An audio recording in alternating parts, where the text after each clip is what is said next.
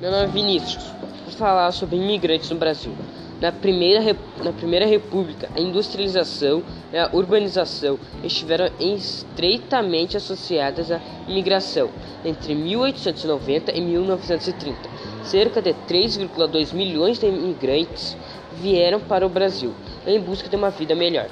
O salto populacional na cidade de São Paulo deveu-se parte ao fluxo de um grande número de imigrantes e de pessoas saídas do interior em busca de uma vida melhor.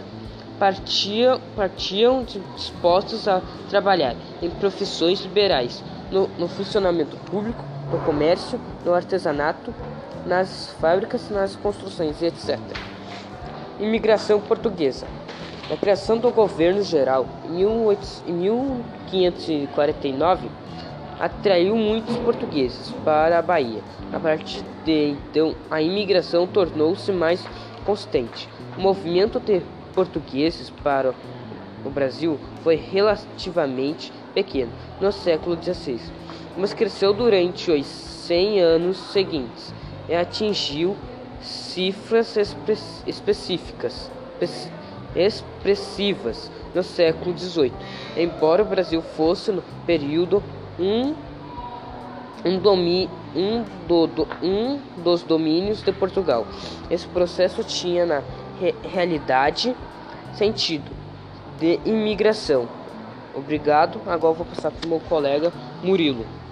Oi, meu nome é Murilo e vou falar sobre a história dos imigrantes no Brasil.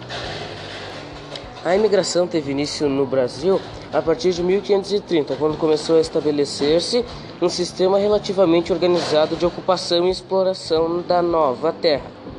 A tendência acentuou-se a partir de 1534, quando o território foi dividido em capitâneas hereditárias e se formaram núcleos sociais importantes em São Vicente e Pernambuco.